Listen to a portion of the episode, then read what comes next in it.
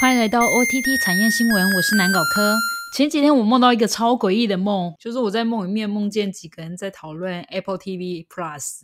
在梦里面，他们就说，接下来几个月不要订阅 Apple TV Plus，不然随时有可能会暂停服务，钱都拿不回来了。我要先讲，这绝对不是一个什么预测的那种，我做了一个梦啊，或者是阴谋论之类的文章，这是我自己个人。梦见的真实梦境其实蛮好笑哦，有一点就是真实梦境跟真实世界没有办法脱钩的感觉。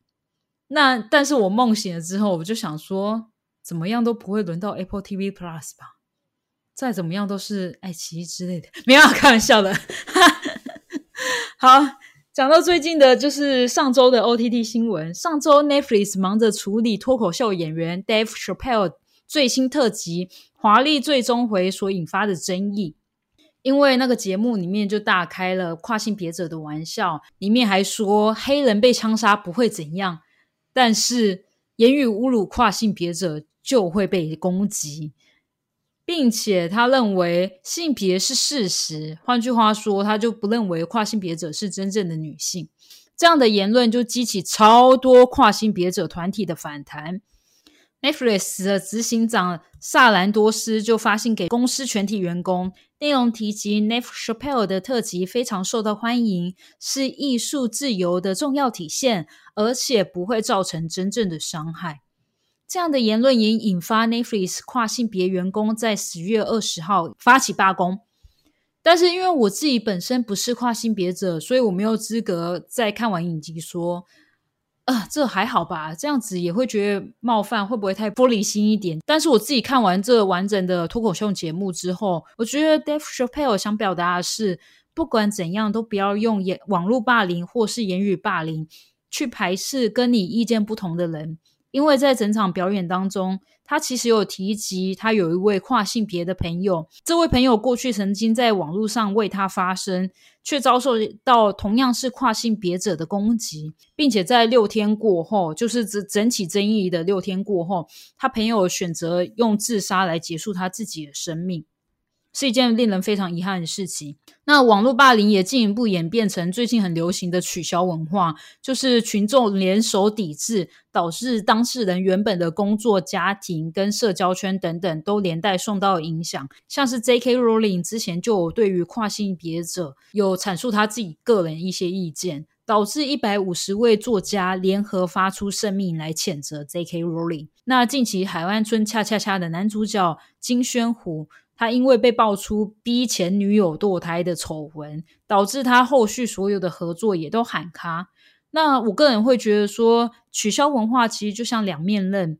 因为有时候的确可以让某些人受到应有的惩罚。但是也有可能会导致言论或是思想的单一化，甚至可能会产生更多盲目的正义魔人，就是大家都觉得我这样做才是正义的。回到 Dave Chappelle 这次的争议，我觉得 Netflix 执行长坚持不下架这部影片，我觉得是一件对的决策。我这里提出我两个观点，第一个观点是因为 Netflix 是一个全球的品牌，它必须要提供给这么多元的观众不同观点的影片。如果他今天下架 Dave Chappelle 的脱口秀影片，他无疑是在否定了某一群人的言论自由。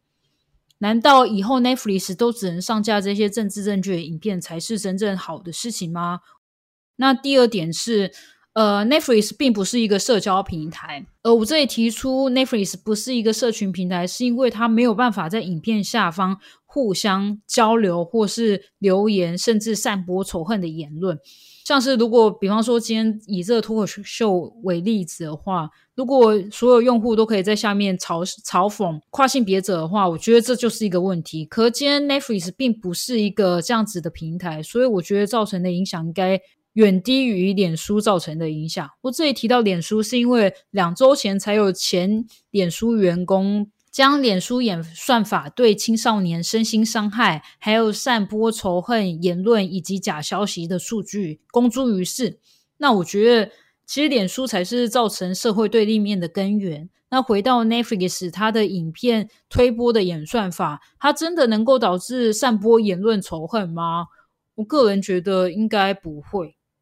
而且 Netflix 过往也有很多自制支持多元性别的节目，像是最近才上架很红的第三季的《性爱之修士》，里面就有提及很多关于不同性别人的爱情故事。那当然还有《皇后的诞生》、揭开面纱、好莱坞的跨性别人生等等，就类似这种跨性别的纪录片或者是实境秀。如果只是因为自制了 Dave Chappelle 这个跨性嘲讽跨性别者的脱口秀节目，而来否认 Netflix 过去曾经在其他自制节目中所做的贡献，我个人会觉得过于偏颇。而 Netflix 近期也因为鱿鱼游戏让第三季的财报开出漂亮的成绩单，十月十九号 Netflix 就公布了他们第三季的财报，其中全球订阅数总共增加了四百四十万户，而亚太地区的用户则占了其中的两百二十万户，等于是说新增的所有用户有一半都来自亚太市场，但是美国、加拿大的北美市场则只有增加七万名用户，而且在过去这一整年来，北美市场总共增加的新增用户不到一百万户，由此推估 Netflix 在北美市场可能已经达到了饱和，但是整体来讲，Netflix 总订阅数达到了。两亿一千三百六十万户，依旧还是全球的 Number One。二零二一年第三季营收总共增加了十六 percent，达到了四十七点八亿美元。另外，去年头期净利才七点九亿美元，而今年第三季的净利增增加至十四亿美元，等于所有净利几乎增加，跟去年同期相比，几乎是增加了快一倍。那 Netflix 推估接下来的第四季，因为全球影视复工，将会有更多自制影视作品上架。他们也预估全球订阅数还渴望增加到八百五十万户。那话题来到爱奇艺，虽然上周讲到爱奇艺年年亏损，可是他们还是很努力的在求生存，希望透过新的自制节目或是购买新的影片来吸引更多的使用者。除了十月十七号上架的台湾团队所制作的《无神之地不下雨》，紧接着在十月二十三号，他们也上架了《智异山》这部由全智贤、朱智勋所主演的韩国影集。那编剧就是写《师战朝鲜》的编剧金银基。那这样的组合也再度引爆话题。但是同样是韩剧，近期在全国爆红的《鱿鱼游戏》在中国也引发热烈的话题，而且电商很快速的推出剧中的运动服啊、碰糖等周边商品。但是爱奇艺、腾讯、优酷这些 OTT 平台都没有兴趣取得发行权。最近就是爱奇艺首席内容官。他就说，现阶段这一类型比较黑暗的题材，反映人性特别阴暗的题材，在国内肯定是拍摄不了的。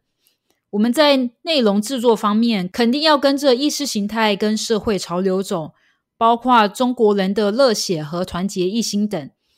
我们国家整体的大环境下，还是想把真善美的输出放在第一位。有没有觉得很像宗教团体呢？没有啊，开玩笑。之前的 OTT 新闻其实有多次次提到中国意识形态对内容产业的控制，所以这边我就不多加赘述。但是我认为，中共的决策也严严重影响 VTV、爱奇艺这类 OTT 平台在海外的表现。如果 VTV 跟爱奇艺希望能发展的像 Netflix 一样，在全球世界各地推行在地化的影视作品。却还要被言论审查的话，我觉得等于是限缩他们在地的文化特色以及作品内容的多元性。就打个比方来讲，就像印尼有很多伊斯兰教徒，呃，如果他们今天在印尼拍摄伊斯兰教徒的故事，而中国的新疆伊斯兰教徒依然还是被打压的状况之下，对观众来讲，这不是一件很吊诡的事情吗？